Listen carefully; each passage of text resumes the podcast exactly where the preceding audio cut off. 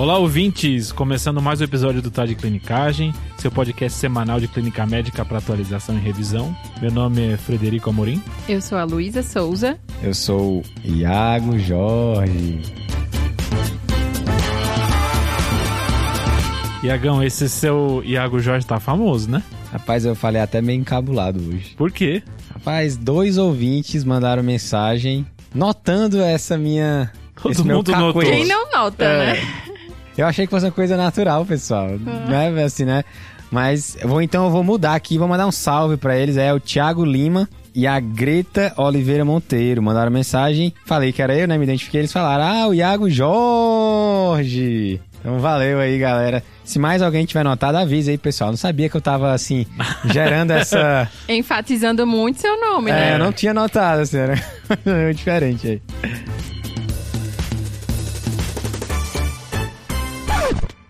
Aproveitando a deixa, interrompendo o episódio aqui, só para avisar que o TDC agora tá com WhatsApp.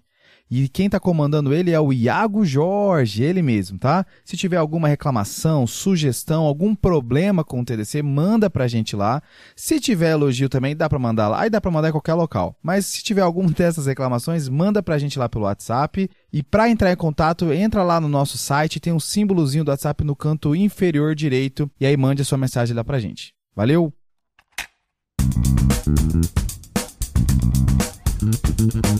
Além da atualização com os podcasts, nós temos também o guia, né, Iago? É isso aí, Luísa. O Guia é uma plataforma nova, né, do Tati Clinicar. A gente começou há um pouquinho mais de um mês, em que a gente seleciona três temas por semana e destrincha cada um desses temas, tanto em texto como em áudio, para você é, aproveitar e da forma que você preferir. São temas baseados nas últimas publicações, né, Iagão? Inclusive, nessa semana que a gente tá, né, que é a semana do dia 11 de julho de 2022, né, não sei qual ano que você vai estar ouvindo esse episódio. Boa. É, a gente falou sobre o estudo Classic, né, sobre o volume no choque séptico, um artigo que saiu 10 dias antes aí no, no New England. Super atualizado. Iagão, e também vai ter um- uma revisão sobre as novas recomendações de profilaxia de PAV no guia, tá? Puxando pra Show. infecto, né? Você puxou Classic aí, eu tô puxando a nova revisão pra profilaxia de PAV. Pra quem não entendeu, né, o que a gente fez aqui, né, o episódio de HIV, Já no então vamos começar a falar do que, que é o episódio de hoje? Aproveitando, pegar esse gancho. vamos nessa.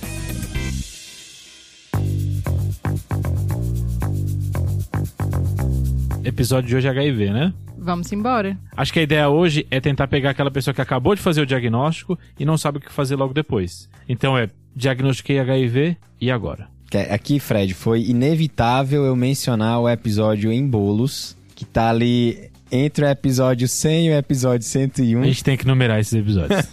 Alô, Pedro. É, que é um bolos de como diagnosticar HIV. Que Perfeito. conta com a sua ilustre presença, né, Ô, Fred? obrigado, obrigado. Que pra quem não Claro, sabe, né? né? o Fred, R3 de infecto, aí o quinto ano de residência de. Cansadíssimo. Então ele vai ser aqui o nosso guia nesse episódio. Top. Então vamos tentar só mo- mostrar, montar a estrutura do episódio? Bora. Então, primeiro a gente vai falar sobre quando iniciar a TARV. Aí, a segunda parte, a gente vai falar de qual é a TARV inicial e discutir um pouquinho sobre ela. Na terceira parte, a gente vai falar das profilaxias famosas. E por último, a gente vai falar de efeito colateral da TARV. Então são quatro clinicais, né, esse episódio. Pode ser. Pronto, tá Pronto, decidido. Tá decidido agora. Bora começar então? Vamos. Então vamos lá, Iago. Pronto. Diagnostiquei HIV.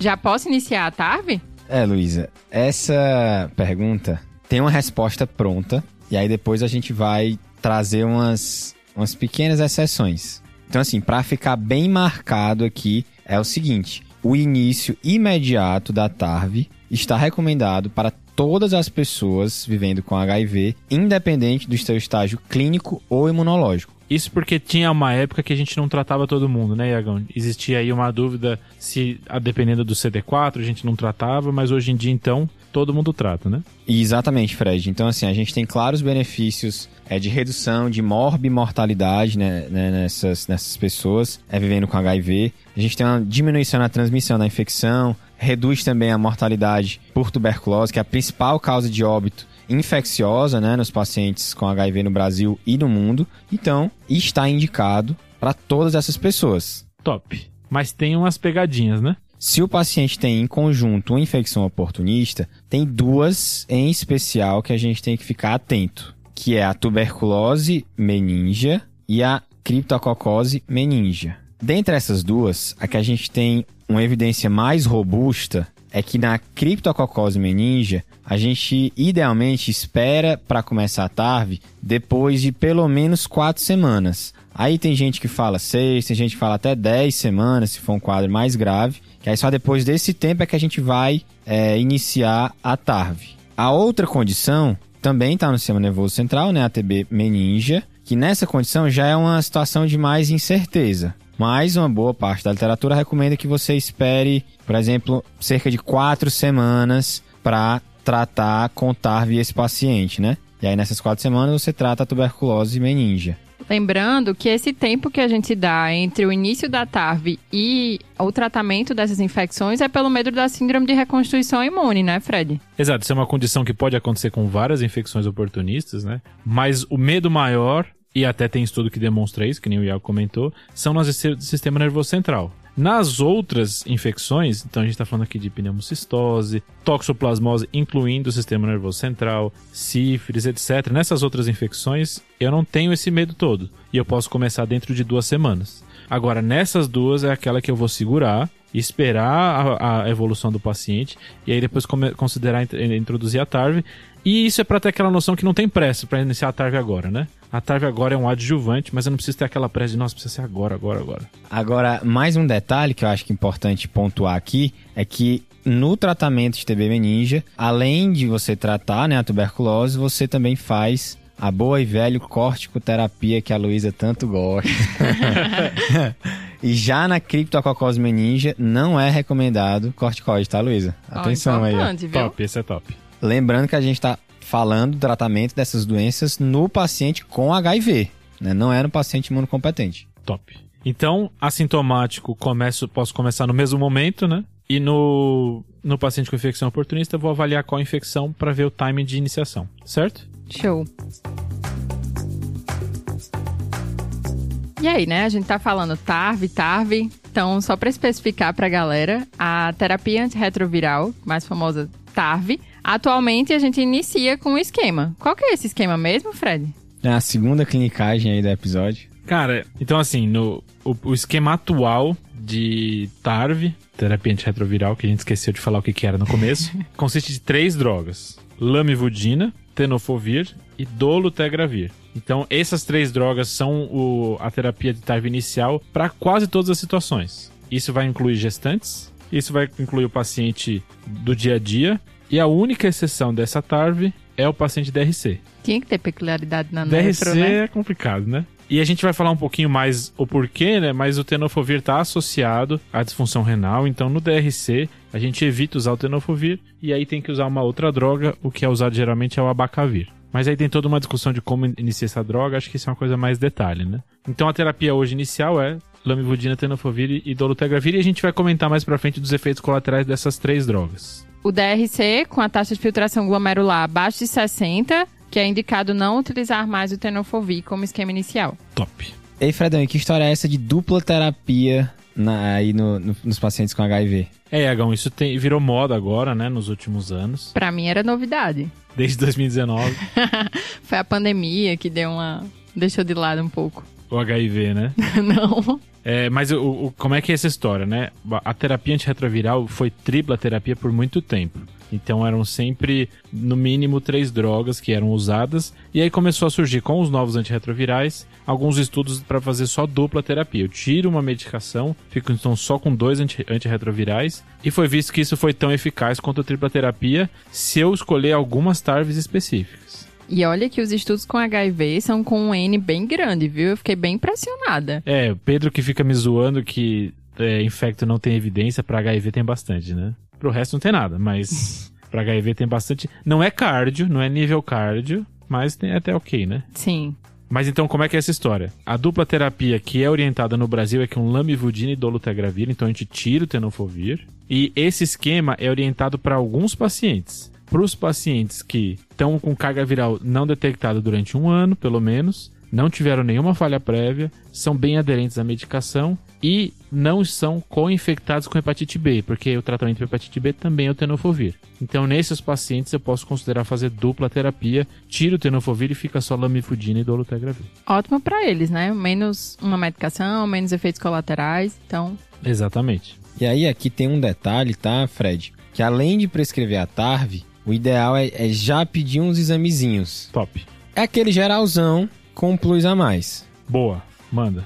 Então, hemograma, glicemia de jejum, lipidograma, avaliação da função hepática, função renal. Acho que é importante que esses pacientes eles vão ter alteração do hemograma, eles podem ter plaquetopenia, podem ter linfopenia, podem ter, dependendo do caso, pode ter até anemia por outras causas. Ah, eles têm mais chance de ter disfunção renal, mais chance de disfunção hepática, então não é só um geralzão por ser geralzão, né? São pacientes peculiares, né? Exato. Assim, que precisam de um cuidado, de uma maior atenção e a gente precisa saber, entre aspas, aonde a gente está pisando para ver essas medicações e você saber o basal do paciente para qualquer alteração futura você já reconhecer, Isso é legal, né? Pensando nos efeitos colaterais. principalmente. E, e exatamente. Então, assim, a, a avaliação de fígado e rim, ela é realmente é completa. Então, você inclui TGO, TGP, fosfatase é, alcalina, bilirrubina e...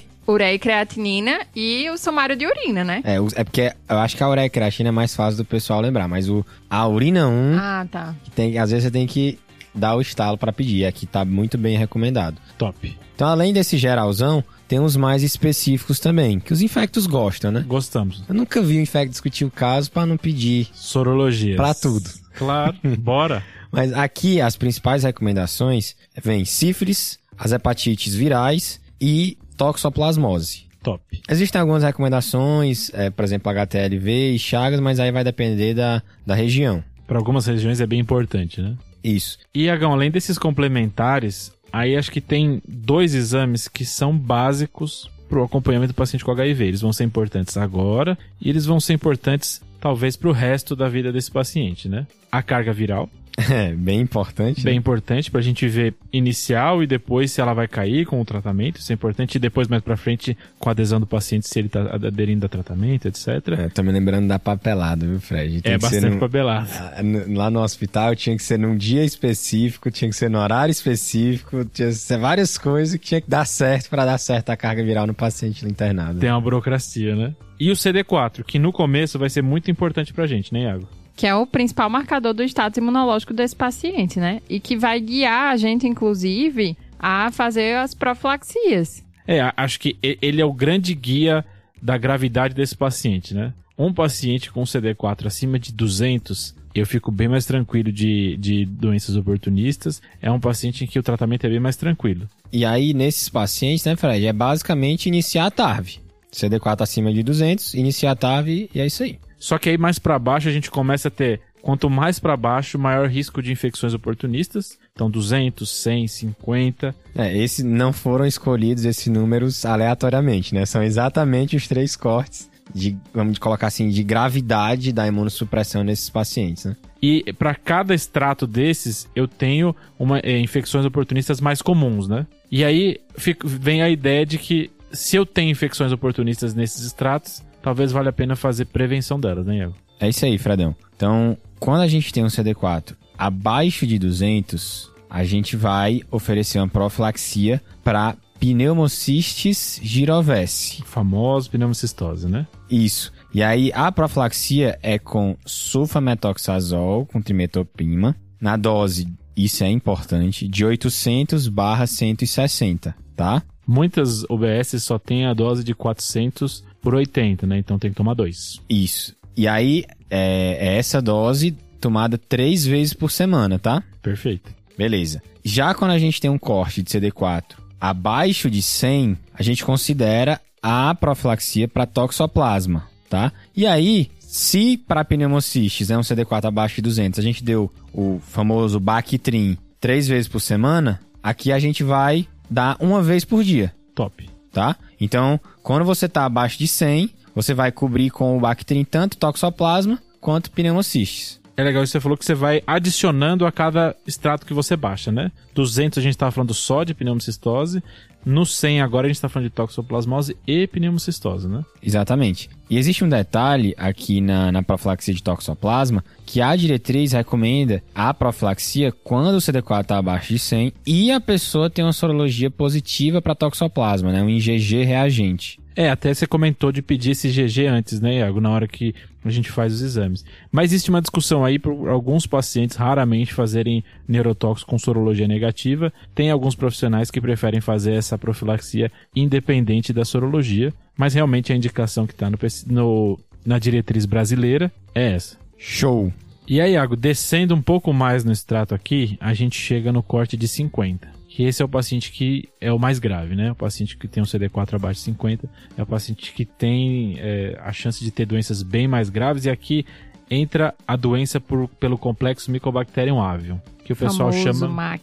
Exato, o pessoal chama de MAC. Existia antes uma recomendação de fazer profilaxia para todos os pacientes, mas hoje em dia a gente sabe que no paciente que inicia TARV, a chance de MAC é muito baixa. Então, nesses pacientes, é, não é indicado nas diretrizes atuais, tanto a europeia quanto a americana, não é indicado fazer essa profilaxia caso o paciente inicie TARV.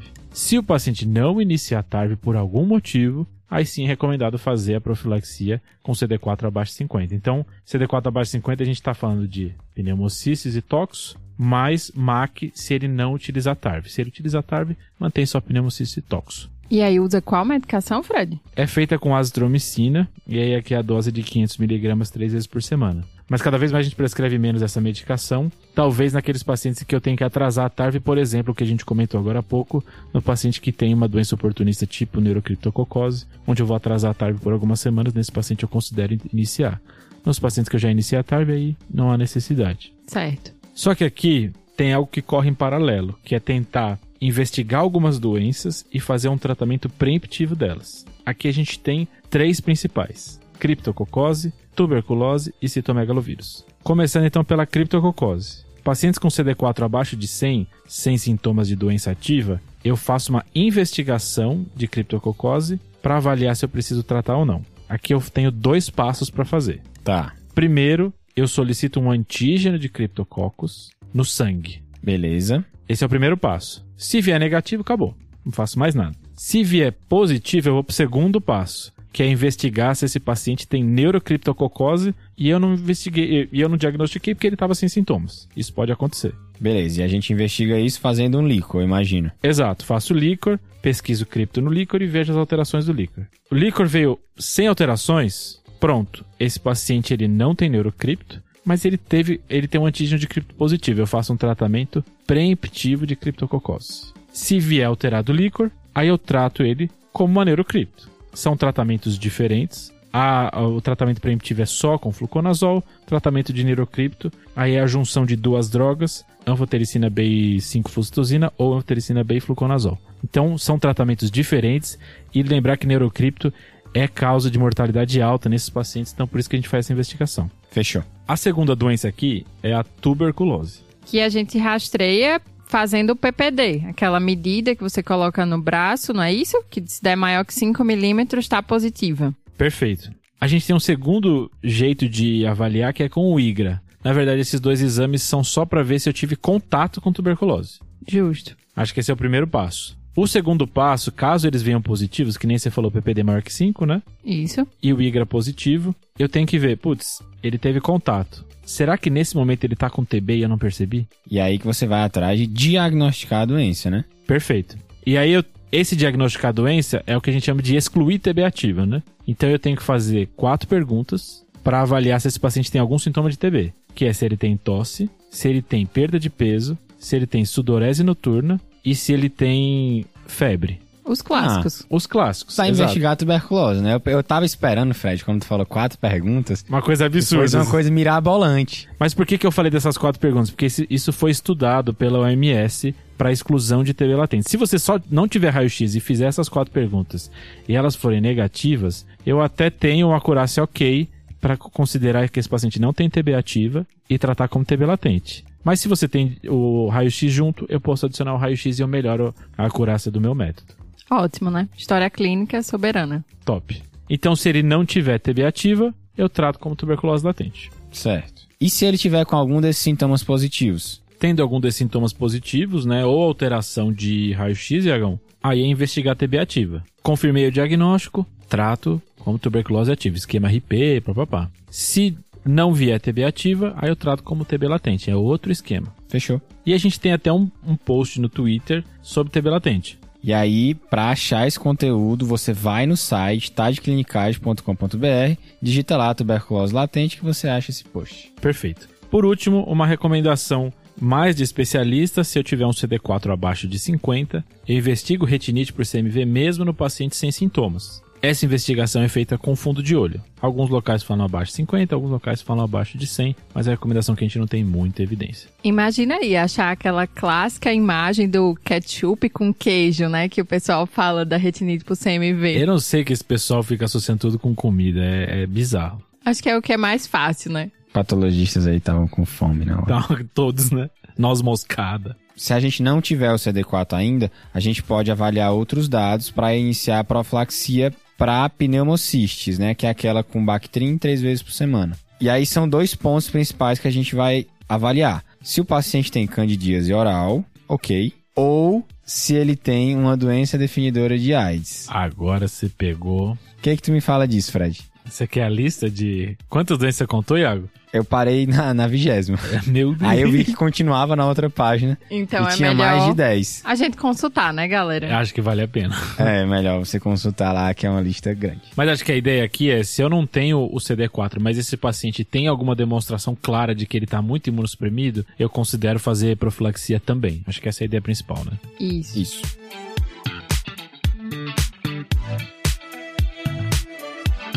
Então bora pro próximo tópico? Bora. E acho que agora é a parte de efeitos colaterais, né, Luísa? É, vamos lá, né? Acho que assim, primeiro é importante frisar que a TARV, ela vai ser um tratamento de muito longo prazo. Uhum. Graças a Deus a gente conseguiu avançar, nossos pacientes com HIV estão conseguindo viver bem. Top. Então, é uma coisa que a longo prazo, mais estudos vão vir com efeitos adversos dos pacientes, mas a gente vai é, ressaltar aqui os principais do tripé do tratamento atu- atual, né? O dolutegravir, a lamivudina e o tenofovir. Top. Gostei de tripé. A lamivudina é uma das medicações mais seguras e com efeitos adversos descritos mais tranquilos, vamos dizer assim. Os principais que a gente tem são efeitos do sistema nervoso central, como cefaleia, mal-estar, uma fadiga, até mesmo aquelas coisas mais inespecíficas. Mas também podemos ter, tipo, parestesia e até tem relatos de insônia e depressão, né? Então, assim, esses efeitos ficam entre na faixa de 35, 15% dos pacientes. São efeitos comuns, principalmente no início do uso da medicação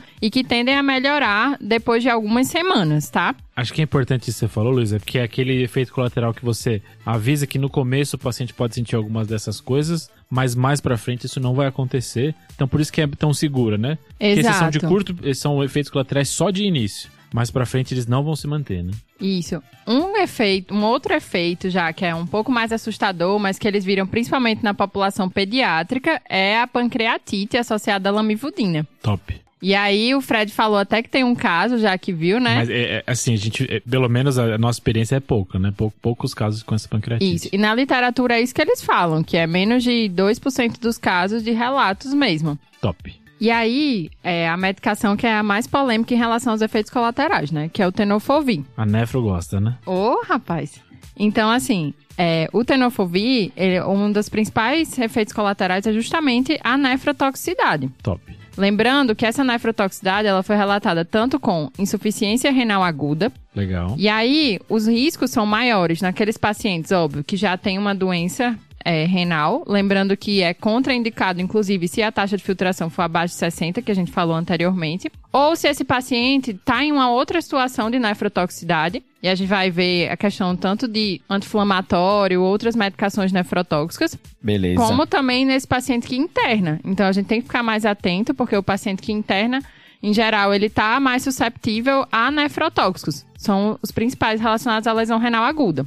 Uma outra nefrotoxicidade conhecida do tenofovir é a tubulopatia proximal. E aí é bem legal porque eles viram em vários estudos, inclusive, que proteínas relacionadas ao túbulo proximal, a tubulopatia, são excretadas na urina, como a proteína ligadora do retinol, a beta-2 microglobulina.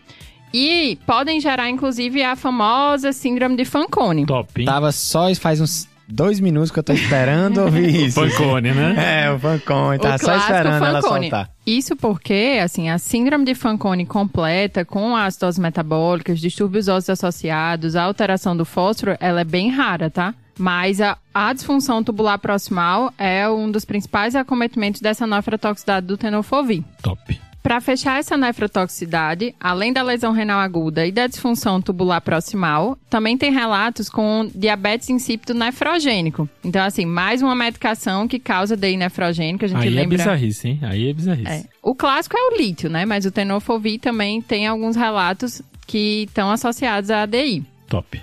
Aí aqui tem um detalhezinho que o tenofovir que a gente usa, que a sigla é TDF, é o tenofovir disoproxil. Por que, que isso é relevante? Porque a gente tem uma outra formulação mais recente do tenofovir, que é o tenofovir alafenamida, que o pessoal chama de TAF, que tem menos nefrotoxicidade que o tenofovir e tem menos alteração de densidade mineral óssea, que a Luísa vai falar agora, né? Só lembrando que essa medicação não está disponível para os pacientes com HIV no Brasil. Isso, e aí assim, é um outro efeito colateral famoso do tenofovir, que é essa associação com a redução da densidade mineral óssea. Os estudos falam que é uma etiologia multifatorial, não se sabe exatamente essa fisiopatologia, mas que existe comprovação já de que o uso do tenofovir está relacionado à redução da densidade mineral óssea, principalmente nos primeiros anos de uso, e que a tendência é estabilizar, inclusive se você suspender a medicação. Isso é importante porque os pacientes com HIV, eles já têm um fa- vários fatores de risco que aumentam a chance de ter osteopenia. Em estudos, eles relatam cerca de 40 a 90% dos indivíduos infectados com osteopenia. Então, assim, a gente tem que ficar atento porque vai ser mais um risco para esse paciente ter fratura, ter uma osteoporose estabelecida. Tá, Luiz, acho que você falou mais polêmico mesmo agora, né? Nefrotoxicidade famosa, até rolou um Fancone. Mas acho que agora a gente vai pro dolutegravir, né? Uma medicação mais recente, que tem alguns efeitos colaterais talvez a gente não esteja acostumado, né? Isso, mas o dolutegravir é mais tranquilo também. Assim, os principais efeitos adversos estão relacionados ao aumento dos níveis séricos de colesterol e triglicerídeos. Então, assim, lembrando que o paciente HIV é um paciente já de alto risco cardiovascular, que é uma coisa que a gente tem que ficar atento, então, nessa estratificação do risco desses pacientes. Tem uma coisa legal que é o aumento da lipase sérica. E aí, esse aumento não está necessariamente associado ao aumento da pancreatite. Então, também lembrar dessa diferenciação. Acontece mais ou menos 10% dos pacientes, então não é um efeito adverso tão comum, mas que é uma coisa legal pra gente ficar atento. Beleza. Outro sintoma que nos estudos eles falam que é um efeito adverso que as mulheres odeiam é o ganho de peso, Aí né? é complicado. né? Nossa. E aí, assim, eles falam que, em geral, o dolutegravir pode até gerar um ganho de peso de 2,5 a 4 quilos no início do uso. Então, às vezes é assim, você tem que falar pro paciente para ele ficar mais atento, até com a própria alimentação, né? E evitar esse ganho ponderal. É complicado essa avaliação no início do tratamento, que às vezes muitos pacientes estão consumidos, né? Então eles vão ter um ganho de peso independente da, da terapia. Mas mesmo não nesses pacientes, acaba tendo um ganho de peso, né? Exatamente. Eles fizeram estudos comparativos do Lutagravir, o Raltagravir, e viram que realmente tem esse ganho ponderal. Nesse início do uso do dolutegravir, também são relatados efeitos neuropsiquiátricos, cefaleia, irritabilidade, ansiedade. O principal que os pacientes falam é a questão da insônia, né, Fred? E também, assim, atentar para uma questão de depressão, do humor mais depressivo. A gente sabe todo o contexto que esses pacientes podem ter, da pressão social e tudo. Então, é uma coisa para ficar mais atento dessas alterações do humor. É, até pra parte de insônia, tem, é, algumas pessoas recomendam usar de manhã, né? Pra tentar evitar esse, esse efeito colateral de insônia, mas realmente é bem famoso, né? Ótimo, ótimo. Outra coisa famosa do dolutegravir, Ela quer. é- é cerejinha do bolo agora, cerejinha do bolo. sempre puxando para nefrologia, né? É que assim, o dolutegravir, assim como outras medicações, como o trimetropin, que foi um dos nossos desafios recentes, eles vão alterar a secreção tubular da creatinina, ou seja, vão causar um aumento sérico falso da creatinina sem alterar a taxa de filtração glomerular. Então essa é uma, Isso é bizarro, tá? Isso é bizarro. Mas é uma coisa, uma clinicagem top aí. Então, vai aumentar a creatinina e não é pra me preocupar, é isso, né, Luísa? A princípio é isso. Uma pequena elevação é esperado no começo. né? Exatamente. Top. Acho que aqui tem algumas interações medicamentosas que talvez sejam importantes para esses pacientes. eu queria falar principalmente três, tá? Com dolutegravir. A primeira é metformina, o dolutegravir aumenta os níveis séricos de metformina e pode predispor à acidose lática dependendo da dose de metformina. Então talvez você tenha que adequar a dose quando você inicia o dolutegravir e ficar atentos por acidose lática. Não tem uma recomendação clara de qual é o valor, tem gente que fala deixar no máximo 1 grama, mas uma recomendação clara não tem. E isso é mais grave em pacientes que têm doença renal crônica. Beleza. E as duas outras são rifampicina e os anticonvulsivantes, que geralmente a gente dobra a dose do dolutegravir. Mas isso acho que é mais pro infecto, né? Isso, isso. É, eu acho que como recomendação geral fica assim, o lembrete. Paciente usando TARV, cheque se tem interação antes de prescrever algum remédio. Acho que é de bom. Então a gente, já, em geral, é uma boa prática médica, mas nesses pacientes é, a gente deve ter uma atenção aí triplicada. Top. Acabou, né, pessoal? Acho que foi. Muita coisa de HIV, né? HIV é bem, bem complicado, mas a tent- a- aqui a ideia é tentar falar um basicão, né? Isso. HIV é um mundo, né? Então, esse início foi bem legal. Top. É, acho que dos criadores do episódio de como diagnosticar HIV, vem diagnostiquei e agora. O nome ficou uma boa continuação, né?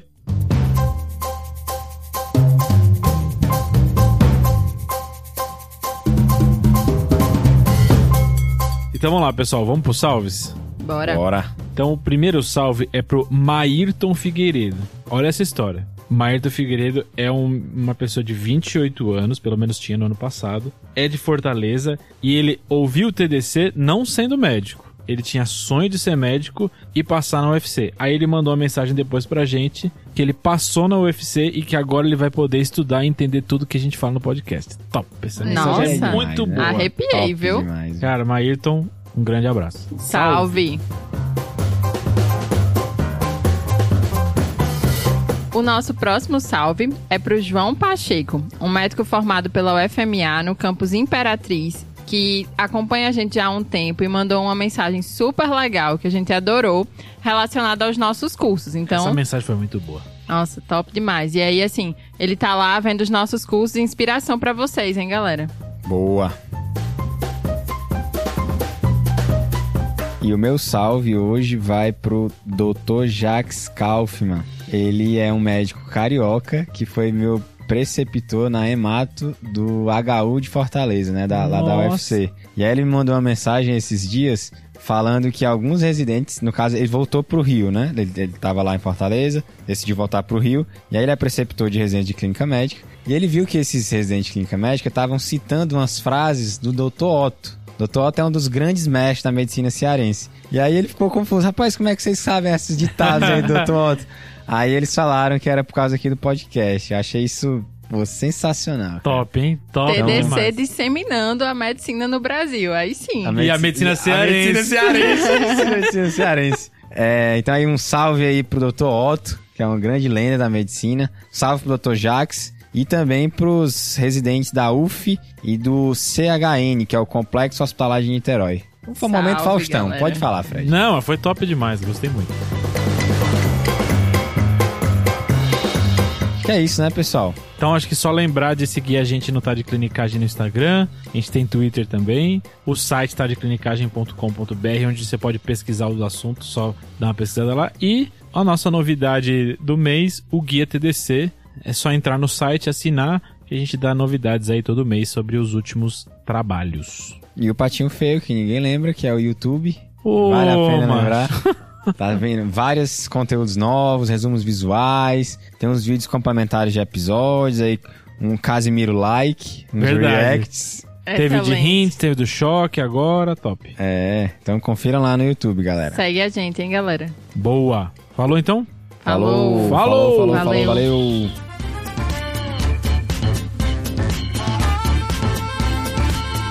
Esse podcast tem como objetivo educação médica. Não utilize como recomendação. Para isso, procure seu médico.